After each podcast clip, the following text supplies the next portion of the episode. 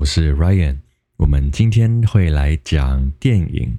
好，呃，那电影这个，其实我以前有个很好玩的故事，有好几个，待会跟大家分享。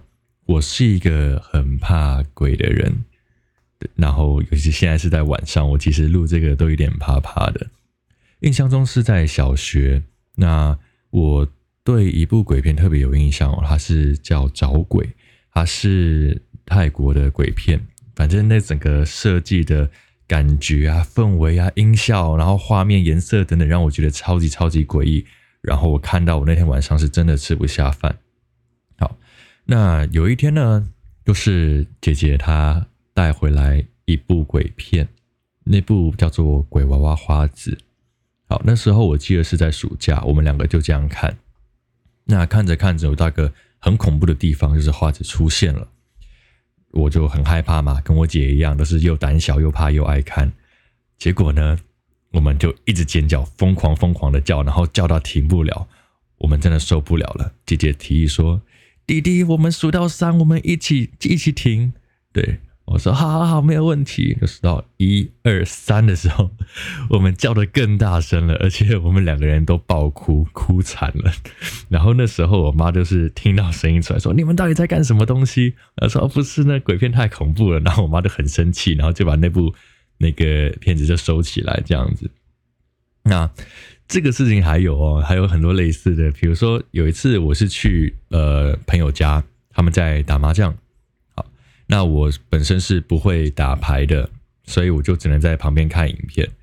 然后我有个朋呃，我有个朋友，他就知道说我是一个非常非常害怕鬼片的人，然后他就硬要我看。他就说：“Ryan，这个不恐怖，没问题，你就看看吧。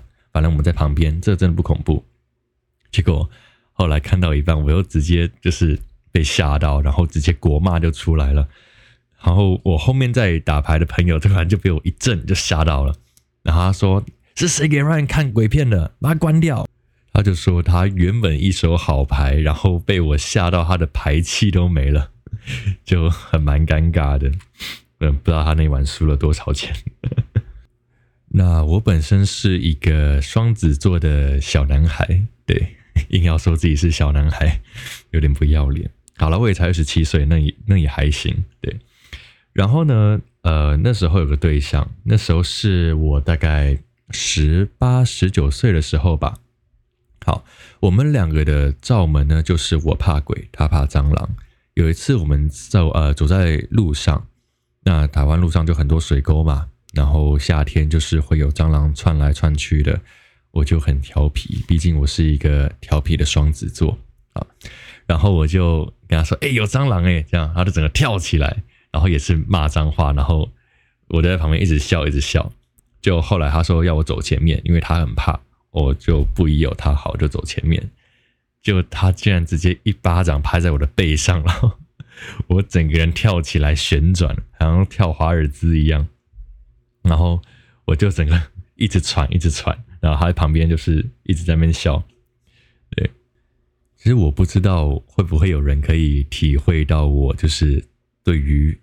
呃，灵异事件的畏惧那种感觉，因为台湾好像喜欢看灵异片的人蛮多的，像我是真的完全不能看，然后我都会跟朋友说，如果要看鬼片的话，千万不要找我。我说我在电影院被吓到，我是会直接就是骂脏话，对，真的没有在客气的，是直接吼出来那一种超没水准的。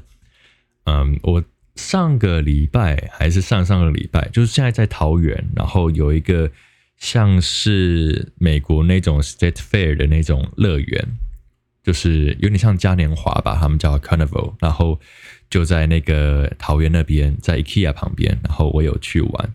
那他们其中一个项目呢，就是也是有一个类似鬼屋吧，然后里面是有外星人这样。那我想说啊，手上的券也差不多用完了，该玩的也玩完了，不如我们就去试试看吧。结果我一进去，惊为天人，就里面其实不恐怖啦，就是一些声光效果等等的，但是我就是一直在里面狂骂脏话，然后就是让我朋友走在前面，然后一直狂骂狂骂，然后走出来的时候，在对面摊位的小姐姐就看着我说哎，你刚才叫很大声哦，我们外面都听得到。我就超想找个洞，就是把自己埋起来。好险我不是住桃园，不然我可能这辈子都不出门。然后今天呢，我想要跟大家介绍一下我家的小宝贝，他叫 Duncan。Duncan 是在今年，就是二零二零年五月九号的那一天，我在我们家旁边的花圃见到的小猫咪。那时候它才两三个礼拜吧，对。然后那时候捡到就有直接带它去动物医院看一下它的身体状况，然后稍微剪个指甲清洁一下。那其实我当时捡到的时候很怕，就是猫妈妈会回来，就是找它找不到，但。后面几天，其实我有继续观察，他猫妈妈其实都没有来找他。那我有问过医生，就是怎么会这个样子？他说可能是呃，猫咪小时候嘛，要喝母奶，那可能他一直咬猫妈妈的乳头，然后猫妈妈觉得不舒服，然后就弃养它。那反正从那天开始，我就把它带在家里面，然后当做自己家里的一份子，这样。那一天其实很特别哦，那一天不是我先发现的，那一天是我的哥哥和嫂嫂，然后他们就在房间那边，然后听到有猫咪的叫声，那他们知道我很喜欢猫咪，然后我也很想养，然后就说：“那你要不要去看一下那边发生什么事情？”当下我在看一部那个宫崎骏的电影，大家可以猜一下，我觉得这个这个真的蛮悬的。我那时候在看的是《猫的报恩》。我才看到一半，那天会想看，是因为我跟我姐姐的感情是很好的，然后我们小时候有一起看过这一部。那我姐姐她现在人就是跟我不在同个地方，所以我就想说，嗯，怀念一下，然后就是顺便想一想我姐姐这样子，对，然后没有想到就在那个时候遇到了 Duncan，嗯，那我们就把他带去医院，然后后来回家。当肯他其实还算蛮乖的。他第一天晚上，嗯，怎么讲？他第一天晚上的时候啊，就当然他不习惯嘛，他就会一直在房间可能东躲西藏的。后来他熟悉我房间环境之后，他第一个晚上他是直接靠着我的头睡，呃，头睡的。我都觉得哇，好开心哦！身为一个猫奴，对，此生足矣。然后慢慢的一步一步看着他长大。他现在是快六个月，所以最近也快要带他去结扎了。他睡觉的话都会有个习惯，就是睡前跟醒来之后，他都会先去找我的手在哪里。他一定要先把我的手吸好吸满，可能就小时候那个口腔期没有被满足吧。对，呃，这边我有去查过资料，就是如果有养小猫或者最近刚开始养猫咪的人，可以稍微参考。他们说这个其实不用特别去呃矫正或什么的，就是一个很自然的。有些猫咪好像到了几岁也是一样这样子吸，我觉得这样也无伤大雅啦。对，反而有些人会觉得说猫咪没有这样吸它，他们觉得很可惜。所以这个是不用去刻意矫正的。还有就是，如果你有一些比较贵重的不想给小猫咬的、给它抓的东西呢，就还是尽量收好。还有像是一些袜子啊等等的这种软性布料的，有时候猫咪它们有异食癖，它们也会去咬，甚至把它吞到肚子里面去。那有一些猫咪如果它肠胃比较不好的话，就累积在身体里面，这是一个蛮不好的，对它身体的危害蛮大的。所以这个一定要一定要很注意，因为当肯在小时候就曾经因为有乱吃东西，然后一直吐，我想说怎么回事，结果吐出来。都是那个棉棉絮棉块这样，后来我就赶快把东西都收拾干净。所以大家如果有养猫咪的话，一开始要特别注意哦。在前面有提到我跟姐姐感情很好的这件事吗？嗯，因为呃在试播集的时候有说过，那我们家就是亲妈跟爸爸在很小的时候就已经离婚。所以我们在幼稚园，如果说爸爸出差的话，我们是要一直待到最后，甚至晚上可能会要住老师家或是园长家的。所以，呃，等于就像是有点相依为命的感觉吧。那我们还有一位哥哥也是这样子，对，呃，那后来我爸爸是有遇到呃我的后妈，然后我后妈也是在我很小啊，大概三四岁的时候就来我们家了吧。我其实很感谢她，因为嗯，怎么讲？他对我们家的照顾是真的无微不至的，甚至我们长大一点有开玩笑的问问后妈说：“哎，那你要不要生一个自己的小孩啊？”这个样子，他回了一句我觉得大家听了都会很感动的一句话，他说：“不用啊，干嘛要生？干嘛要再生一个？照顾你们就好了。”小时候听还觉得没有太大的感触，但是印象很深刻，然后一直到现在回想这句话，真的。就心还是暖暖的，对，好，那我们继续接回去。所以其实就是小时候可能就有这样的革命情感，然后在小学，爸妈一样持续忙碌，有时候我们就会拿着爸妈给的零用钱，然后一起去超市买菜啊。然后姐姐比较会煮饭嘛，然后就会煮东西，然后我们一起吃。对，然后后来姐姐国中，因为她要读音乐班。所以就住校。其实那是我第一次，然后跟姐姐分离那么久的感觉，因为觉得平常回到家，或者是就是以前在幼稚园啊，在小学啊，然后跟姐姐都是很亲近的关系，然后没有那么长的时间没有见到姐姐过，所以那时候其实蛮难过的。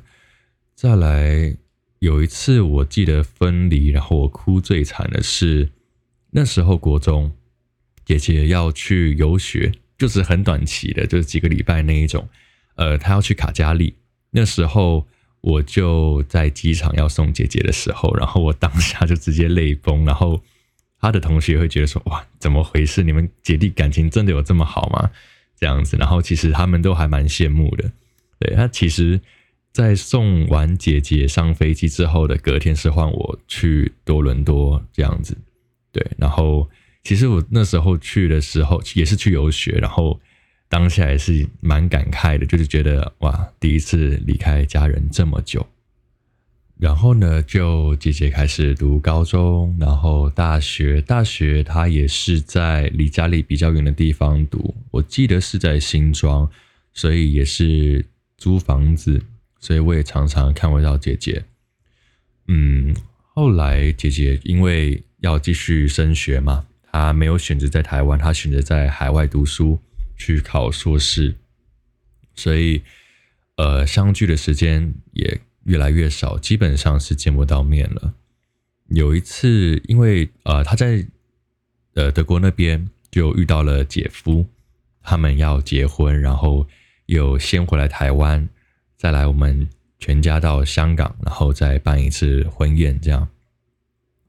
那那趟旅程我很开心，就是跟姐姐夫这样一起，然后全家人出去玩，我觉得那个感觉非常非常的棒，我很珍惜。直到最后，我们就是一家人，我跟爸爸妈妈、哥哥还有大嫂，我们已经要回台湾了。姐姐就送我们到机场快线的闸门口，我就在车厢内，然后看着我姐姐和姐夫，然后我眼泪又流下来了。我不知道怎么去讲，就是我跟我姐姐小时候其实吵架也会吵得很凶，甚至对彼此说过很过分的话。我说过一句最过分的话，是我跟她说：“你的婚礼我是绝对不会去的。”这样，结果平常就是对于我的言语攻击不会有太多反应的姐姐，她那天就很难过，然后传了一个纸条到我的门缝，就塞进来。然后就说我们和好好不好？不要吵架了。然后才发现我讲了多么多么过分的话。